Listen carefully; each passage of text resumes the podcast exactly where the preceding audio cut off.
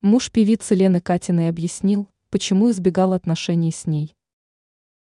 Экс-участница «Тату» и бизнесмен Дмитрий Спиридонов недавно поженились. Сейчас пара с нетерпением ждет появления на свет их общего ребенка. Известно, что у них родится мальчик.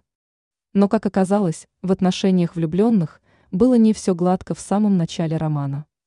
Подробностями поделился сам Спиридонов. Он стал героем проекта Анфисы Чеховой, где признался, что изначально планировал отказаться от отношений со звездой. Причина была в его детских травмах. Он рос в сложных условиях. Отношения с отчимом у него не складывались. Это оставило определенный отпечаток на нем. Затем у него сформировались негативные ассоциации с семейной жизнью. Поэтому Дмитрий решил, что никогда не вступит в отношения с женщиной, у которой уже есть дети.